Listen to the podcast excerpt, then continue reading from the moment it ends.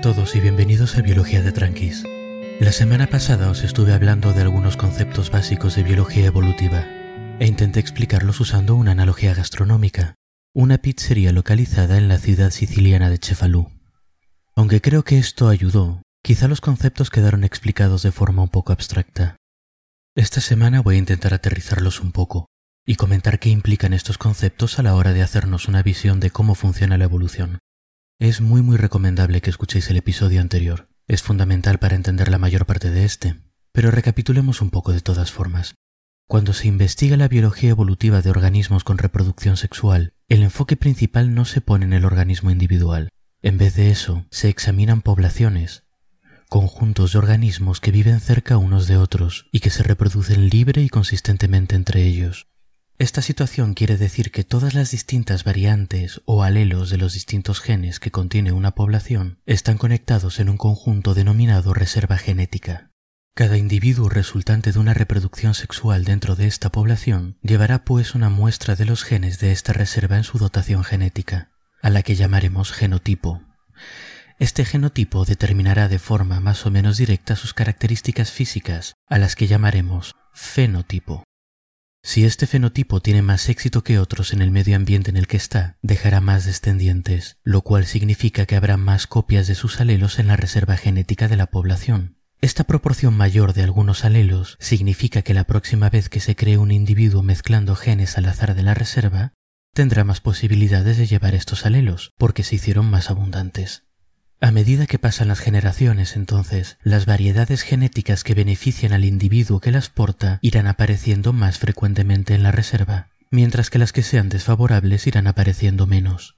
Esta medida de lo que ayuda o perjudica un alelo a un organismo construido por ella se conoce como fitness o eficacia biológica, y es la base que usamos para estudiar la selección natural.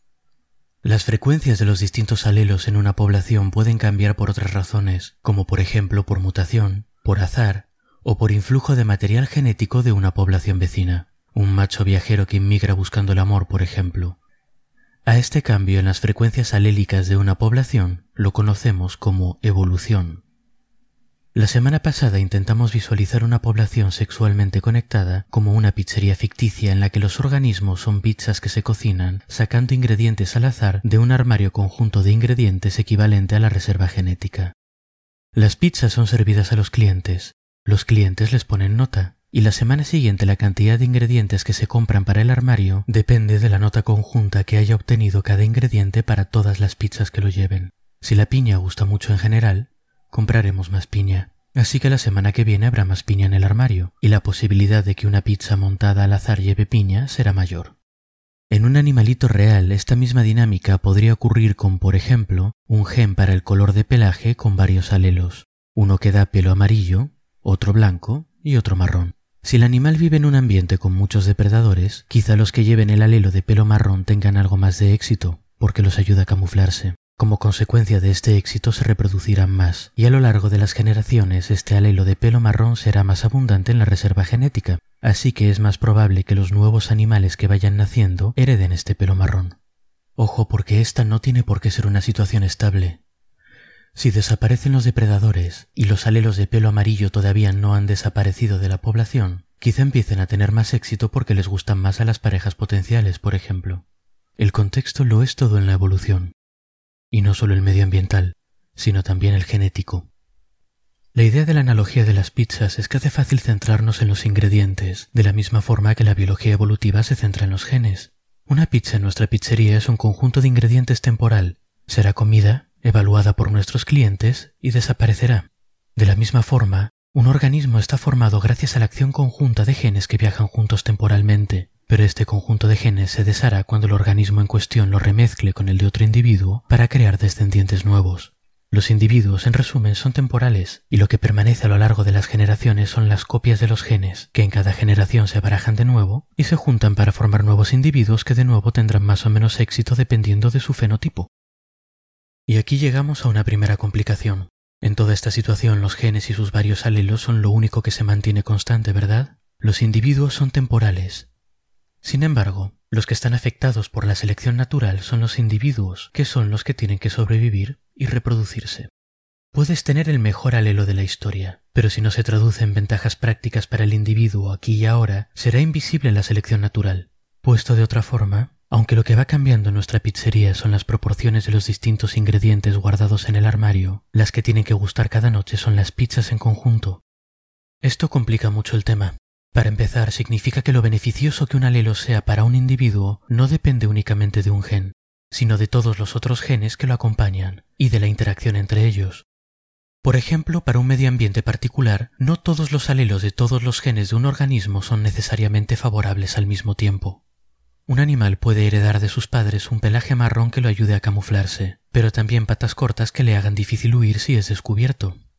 En este último caso, si es descubierto, por muy bueno objetivamente que sea el alelo de camuflaje, será invisible para la selección natural, o viceversa. Si no es descubierto, la presencia del alelo de camuflaje puede hacer que el alelo de patas cortas, que normalmente estaría desfavorecido, se transmita mucho más de lo que debería.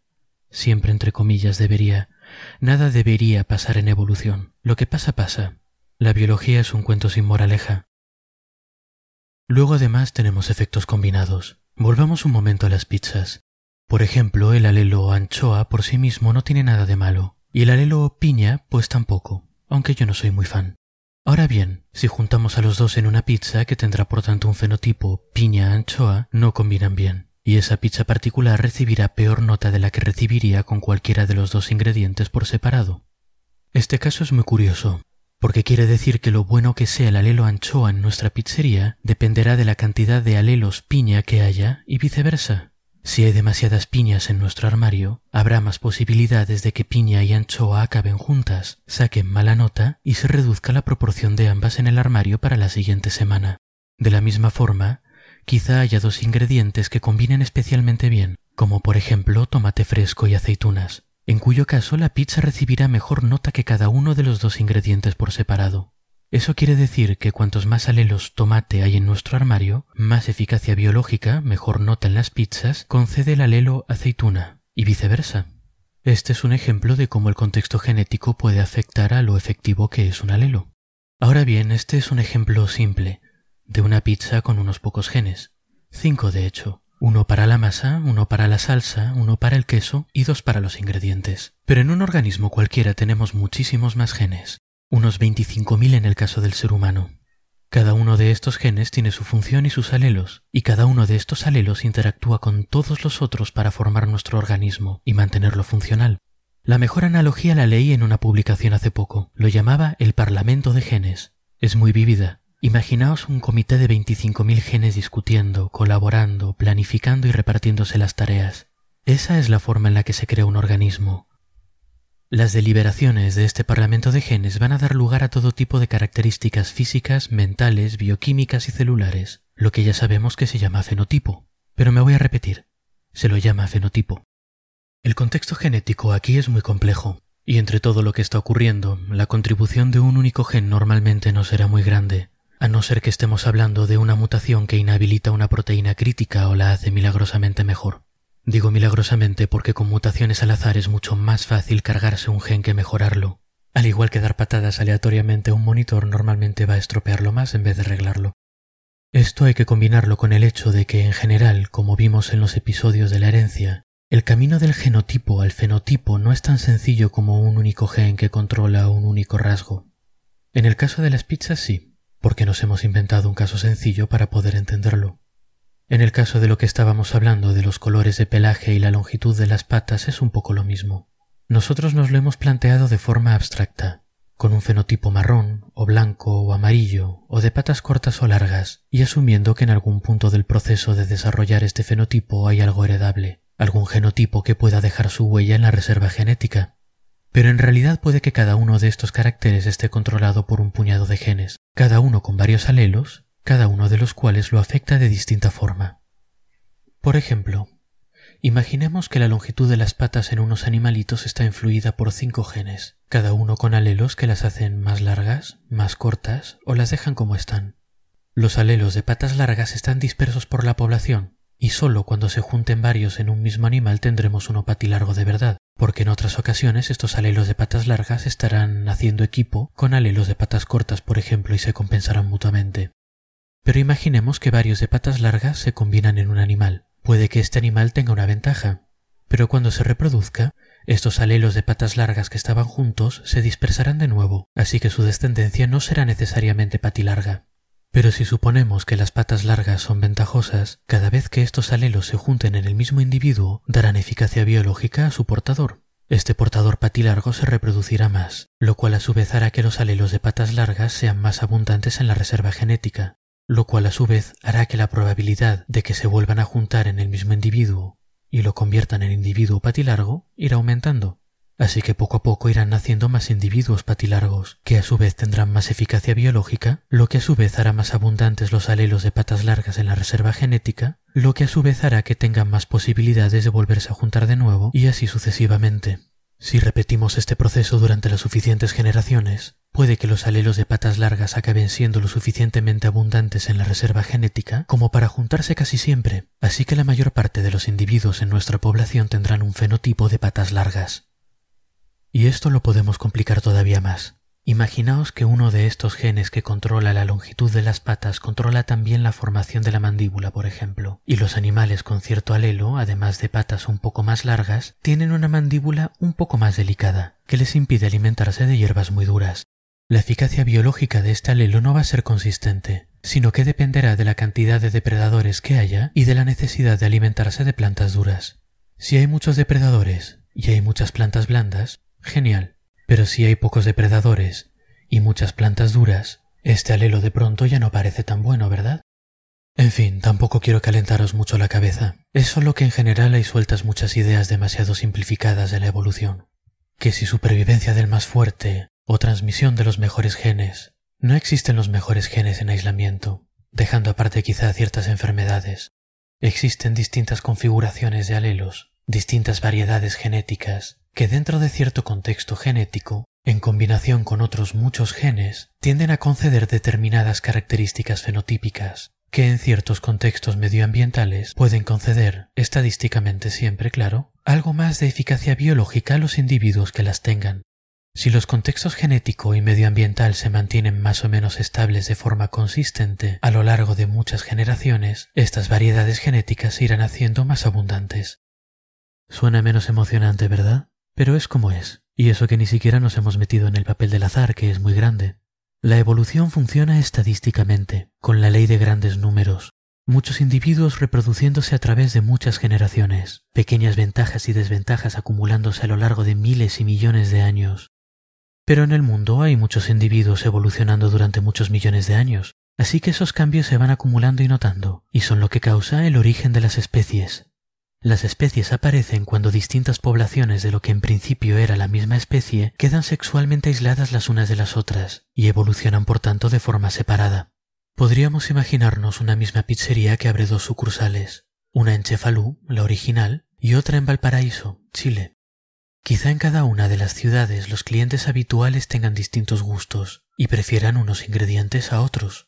También sufrirán distintas mutaciones, distintas innovaciones en el repertorio de ingredientes, quizá basadas en productos o en gustos locales.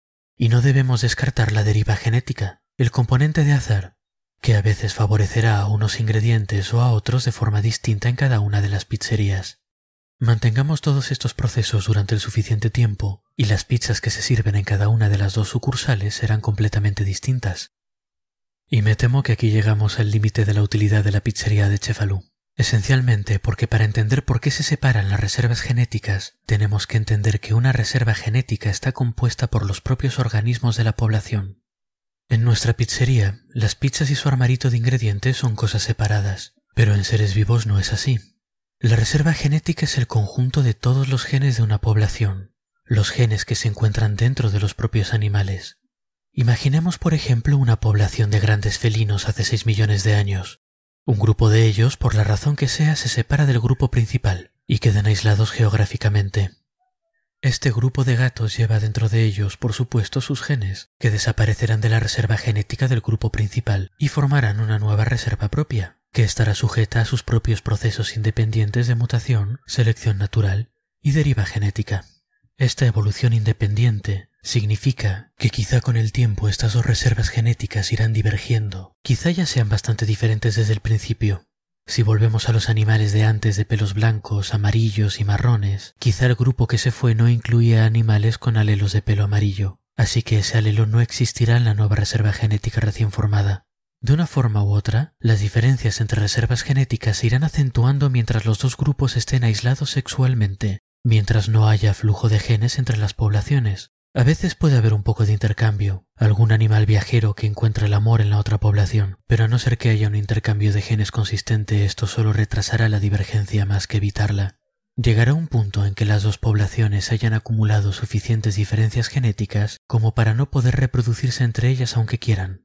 Donde teníamos una única especie, tenemos ahora dos. La separación entre especies, entonces, ocurre cuando dos poblaciones ya no pueden reproducirse sexualmente, pero este proceso requiere que hubiese un aislamiento sexual prolongado en primer lugar. Normalmente esto ocurre debido a un aislamiento geográfico inicial, pero cualquier razón que lleve a una parte de la población a aislarse sexualmente tendrá el mismo efecto. Quizá entonces con esta explicación podemos entender cómo, por ejemplo, nuestra población de felinos ancestrales se fue dividiendo y estas poblaciones se fueron dispersando por el mundo, se fueron adaptando a distintos ambientes y fueron poco a poco divergiendo las unas de las otras. Al cabo de seis millones de años, esta población felina ancestral se dividió en leones, tigres, leopardos, leopardos de las nieves y jaguares, cinco especies que forman el género Pantera y de las que hablamos en el episodio 31. Por otro lado, aunque estos pequeños cambios que llevan a especies parecidas son fáciles de visualizar, quizás es más difícil imaginarse cómo estos pequeños cambios graduales pueden llevar a diferencias tan radicales como las que hay entre un gran felino, una mariposa una medusa, una lombriz y un calamar. Sabemos que tenemos ancestros comunes con ellos, así que claramente tuvo que tener lugar algún tipo de evolución separada. Pero es este proceso lento de cambios de frecuencias alélicas en la reserva genética suficiente para explicar estos cambios. Sobre esto hay dos escuelas de pensamiento principales, que delineamos en el episodio 7 usando como representantes a Richard Dawkins y a Stephen Gould. La posición más radicalmente dawkiniana es que este proceso que hemos delineado, estos cambios pequeños y graduales acumulados a lo largo de muchos millones de años, son suficientes para explicar toda la diversidad biológica. En cambio, la posición más radicalmente gouldiana es que la selección natural, mutación y deriva genética solo explican lo que se llama microevolución, evolución a pequeña escala que convierte, pues, por ejemplo, felinos en otros felinos distintos o como mucho mamíferos en otros mamíferos distintos. En cambio, la macroevolución, el tipo de evolución que hace aparecer las grandes ramas en el árbol de la vida, que es responsable de la aparición de organismos con formas completamente diferentes, debe explicarse al menos en parte por otros procesos. Este es un tema interesante, y no nos da tiempo para tratarlo más en profundidad hoy. Pero quizá más adelante haga un episodio sobre los conceptos de micro y macroevolución así un poco más detallado. Mientras tanto, por ahora, lo que nos resulta útil son los conceptos que hemos visto estos dos episodios. Poblaciones, reservas genéticas, mutación, selección natural, alelos, eficacia biológica, todo este tipo de cosas. La semana que viene aplicaremos algunos de estos conceptos a un problema práctico y aprovecharemos para hablar de animalitos. Intentaremos explicar mediante esta visión de la evolución que hemos estado usando por qué las hormigas tienen reina en vez de reproducirse cada una por su cuenta. Hasta entonces pues, y espero que hayáis disfrutado el episodio.